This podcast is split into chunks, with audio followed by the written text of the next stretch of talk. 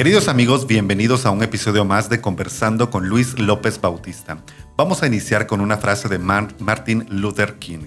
Si supiera que el mundo se acaba mañana, yo hoy todavía plantaría un árbol. Tenemos a invitado a Eduardo Leal. Eduardo es empresario, cofundador del restaurante Lava Bistro ubicado en Alotenango, es decorador de eventos y se especializa en bodas y 15 años a gran escala. Además, es chef profesional. Querido Eduardo, bienvenido. Gracias por aceptar la invitación. ¿Cómo estás? Gracias, Luis. Pues muy bien. Acá eh, pudiendo conversar un poquito contigo. Me parece súper bien. Bienvenido. Es tu casa, además. Eh, contame un poquito de todo el recorrido de vida personal y profesional. ¿Cómo se construye Eduardo? Bueno, Eduardo se construye pues desde muy pequeño. Eh, pues venimos, eh, bueno, mi vida ha sido un poco de negocios y ha sido desde muy pequeño eh, gracias al apoyo de mis papás. He venido creciendo en, el ámbito de, los negocios y vamos poco a poco ahí creciendo más. Vamos creciendo, por supuesto, es parte de, de la vida. Cada negocio nos deja una experiencia y, ahí vamos creciendo, o sea, vamos aprendiendo de todo un poco. Contame un poquito, ¿es difícil ser emprendedor en Guatemala? Eh, no, media vez uno tiene las, las ganas, pues uno va luchando. Conforme van pasando eh, y vienen dificultades, uno va eh, ahí sigue luchando conforme uno quiere ir progresando en la vida. Y media vez uno tiene la meta bien plasmada, uno lo puede lograr. ¿Cuál ha sido el reto más difícil que ha pasado en tu, en tu etapa de emprendedor? Bueno, creo que hay muchos eh, retos, pero uno creo que ha sido, eh, bueno, la economía en Guatemala. Pero creo que cuando uno se esfuerza y empieza desde lo más bajo, uno va creciendo conforme va agarrando más fuerza para, para seguir luchando por el sueño que uno quiere. ¿En algún momento has sido o has tenido el apoyo de algún eh, proyecto o algún programa del gobierno como tal o todo ha sido iniciativa privada? No, no, no, todo ha sido iniciativa privada. Ok. Además de Lavabistro, ¿qué otros emprendimientos tenés? Bueno, pues eh, tengo Lavabistro y está como eh, la empresa Los Nazarenos. Es una empresa de decoración de eventos. Ok, me parece súper bien, súper interesante. Vamos a hablar un poquito al respecto de los nazarenos en un momento y de eh, Lavabistro también. Vamos a entrar un poquito más a detalle en unos momentos ya con ello. Eh, vamos de una vez con Lavabistro. ¿Qué tan difícil es abrir un restaurante acá en Guatemala? Bueno, eh, creo que tenemos, depende el, lugar donde lo vayas a, abrir, porque creo que tienes que estudiar bien el mercado en el que estás rodeado pero yo creo que no, no es eh, tan difícil. Es más las ganas que quieres de poder lograr eh, eh, el sueño para llegar, poner en marcha tu, tu meta. Lavavistro está en Alotenango, Así ¿correcto? Y ha sido complicado el tema de que Alotenango hasta cierto punto, o para algunas personas, no es un lugar turístico principal que alguien diga o que venga de Guatemala y lo primero que diga es quiero llegar hasta Alotenango, sino quedarme en Antigua como tal. ¿Ha sido difícil todo ese proceso de la ubicación? Eh, sí, un poco.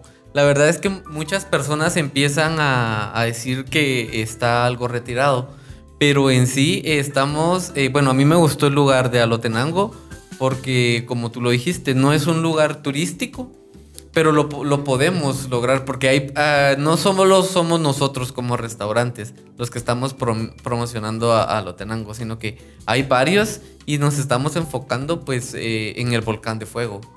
Okay. En la vista que tiene, que tiene el, el restaurante. Entonces, eh, tal vez la gente dice que está un poco retirado, pero a la vez, eh, pues las fotos, las redes sociales muestran lo bonito que es el lugar entonces, eh, gracias a Dios nos ha llegado bastante gente. Correcto. ¿Qué había en tu maleta emocional cuando diste eh, la primera bienvenida en el restaurante? Cuando lo abrieron por primera vez y dijiste bienvenido a la persona que llegó, a la primera persona. ¿Qué había en tu maleta emocional? Pues la verdad es que había muchas emociones.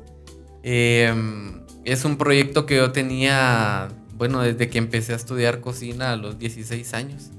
Y la verdad es que vino eh, este año, me vino de la nada, la verdad, no eh, en este año no estaba planeado para mí la vista. Vino como una sorpresa, entonces eh, sí habían muchas emociones en mí, mucha gratitud hacia las personas que me brindaron el apoyo. ¿Y este lavavistro es solamente tuyo o hay alguien más involucrado? No, tengo un socio somos dos amigos. En realidad yo tampoco tengo como mucho tiempo de conocerlo a él, pero cuando lo conocí eh, yo le expresé mi, sueño, mi meta, y él también tenía una meta similar. Entonces unimos nuestras ideas y ahí fue donde nació la Babistro. ¿Cuánto tiempo llevaban de conocerse? Eh, teníamos un año. Ok. Un año. Un año. y en ese año eh, ¿qué podría ser lo más sobresaliente que él mostró, digamos, para que tú lo eligieras como socio? Bueno, pues eh, compartimos cosas muy de cerca, entonces él me, me, demostró y me brindó confianza. Sí. Y por eso fue que tomé la decisión de, poner el, el, lugar con él. Ok. Se dice que una de las características más importantes de elegir a un socio es casi, casi como un matrimonio, porque pasas cosas buenas, pasas cosas malas, pasas, pasas de todo, o sea, compartís todo con esa persona, ¿verdad? Y entonces, eh, ¿tú consideras que todo hasta el momento, al día de hoy, ha funcionado de la forma correcta? Bueno, pero pues como, como tú dices, eh, es como un matrimonio. A mí desde el primer momento en que me dijeron van a ser socios, hubo una persona que me, que me dijo exactamente lo que me estás diciendo. Y sí es cierto, es un matrimonio porque, o sea, en tres meses que tenemos Lava Bistro, pues nos hemos peleado, nos hemos alegado, no hemos estado de acuerdo en ciertas cosas. La toma de decisiones. Pero eh, sí hemos llegado al punto de eh, hablar, eh, llegar a un acuerdo y así han marchado bien las cosas. Pero, o sea, sí hemos tenido enfrentamientos, discusiones, pero ahí vamos solucionando todo. Diríamos que lo más importante entonces, en, al tener un socio eh, con hasta cierto punto, poco tiempo de conocerlo, sería la comunicación, el diálogo. Es parte fundamental. Ok. La comunicación, porque incluso nuestros problemas ha sido por falta de me parece súper bien. ¿Por qué las personas deberían de visitar Lava Bistro? Bueno, yo creo que somos un lugar diferente en Alotenango. Tenemos una, una variedad de comida, de platillos eh, muy buenos, la verdad. el chef eh, desde el principio eh, ha sido uno de los que nos ha acompañado a lo largo de todo el proceso de Lava Bistro. Entonces tenemos buenos buenos platillos, una buena vista, un buen ambiente. Los fines de semana tenemos en vivo. Y se van a ir con, con una experiencia muy buena. Me parece. Vamos a ver. Hoy tenemos 13 de octubre. ¿Qué artista viene para este fin de semana? Eh, este fin de semana cambiamos. Eh, va a ser día lunes. Lunes, una fiesta. Sí, es una fiesta privada. Yo me apunto. Vamos. Ah, entonces. No, no, no, no. O sea, sí puede llegar. Eh, ese día lunes, por cuestiones de. De ahí sí que de reservaciones, nos pidieron si podíamos cambiar el artista. Entonces va a ser día lunes, 4 de la tarde. Está, eh, se llama Plata. Ah, es un cantante. Sí, excelente. Entonces también hacen reservaciones, eventos privados. Claro, tenemos eventos. Incluso tenemos una boda para el 10 de diciembre. Y una boda, eh, no tengo bien la fecha, pero para noviembre también. Qué interesante. Además del el tema del lavavistro, entonces, también sos organizador de eventos, decorador de eventos y eh, se llama Los Nazarenos, ¿es correcto? Así es. Contame un poquito acerca de ello, qué haces, cómo te moves, cómo viene toda esa eh, idea de poder mezclar dos cosas eh, dentro del día a día.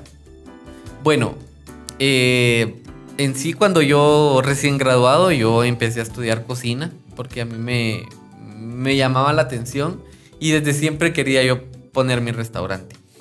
Pero me vino pues la oportunidad de tener una empresa antes de Bistro. Porque entonces eh, yo vengo y empiezo con, a vender para el Día de la Madre, para el Día del Cariño, arreglos florales.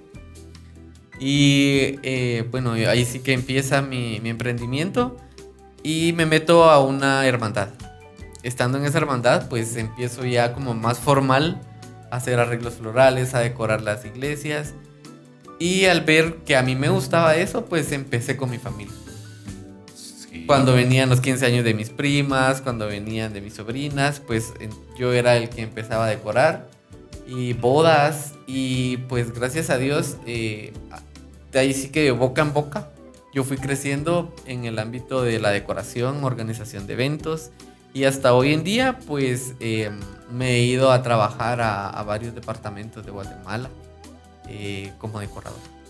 ¿Y los retos más grandes que se te han presentado en el tema de decoración, cuál sería?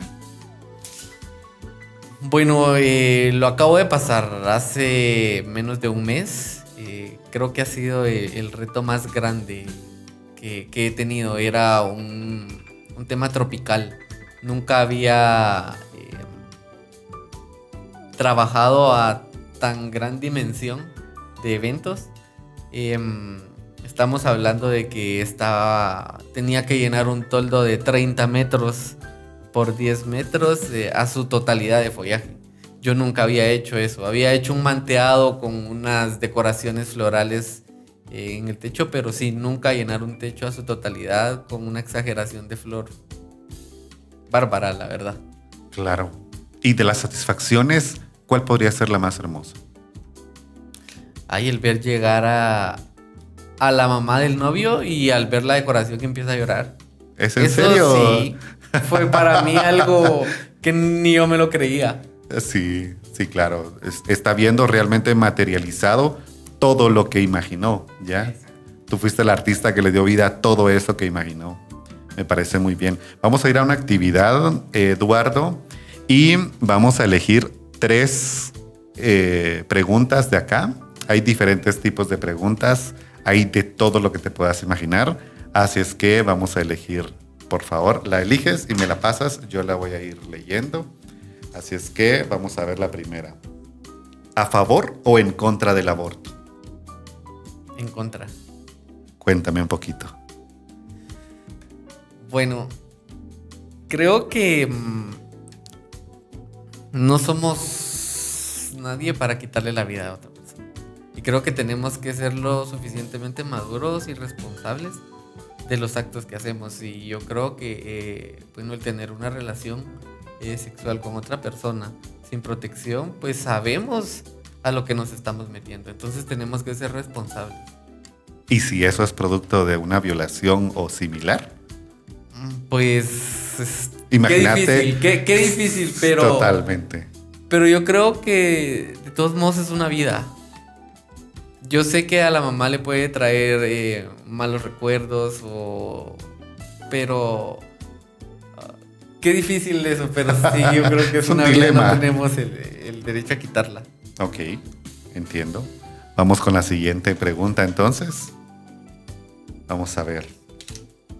Dice, ¿quién es la persona más difícil con el que, con el que has trabajado? Di nombres. O di nombre.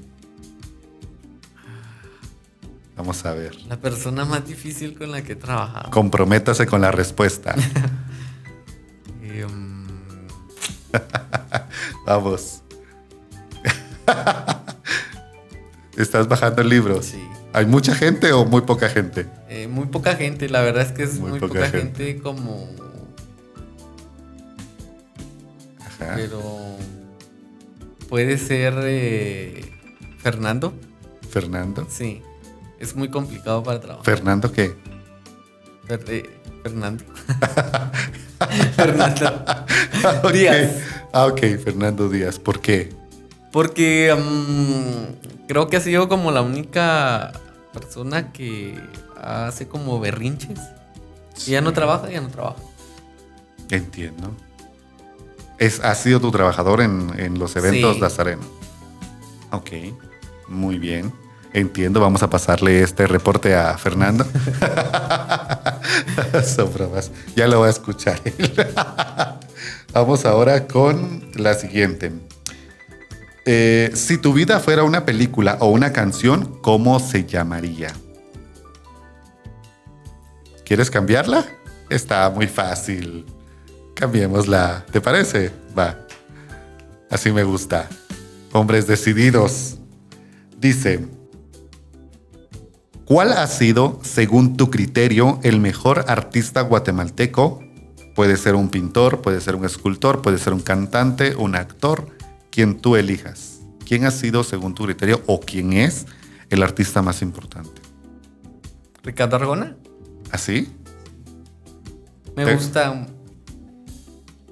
No como. ¿Cómo te podría decir? No como cantante. Me Ah, ¿en gustan las serio? letras de su, las letras de sus canciones. Porque en sí eh, su voz a mí no me gusta. Pero sí me gusta la letra de sus canciones. ¿Tú lo fuiste a esperar entonces eh, cuando hizo un concierto aquí en Antigua? Con todas las personas que No. estaban afuera. Pero sí lo fui a escuchar eh, a- cuando vino eh, a, su, a su gira con la Pepsi. Ah, ok. No, no recuerdo eso, no tengo presente eso. Ok, o sea que sí, te podemos considerar un fan. Sí. Ok, me parece súper bien.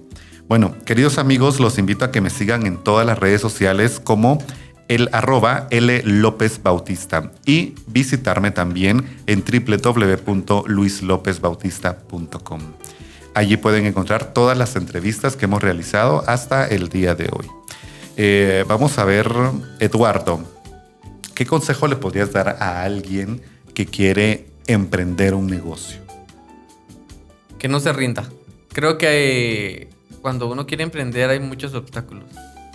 Eh, pero es lo que uno tiene que tener en mente de que las cosas no van a ser fáciles. Las cosas fáciles se van fácil. Las cosas que cuestan pues van a perdurar. Correcto, correcto. Muy bien. ¿Y cuáles serían tus redes sociales?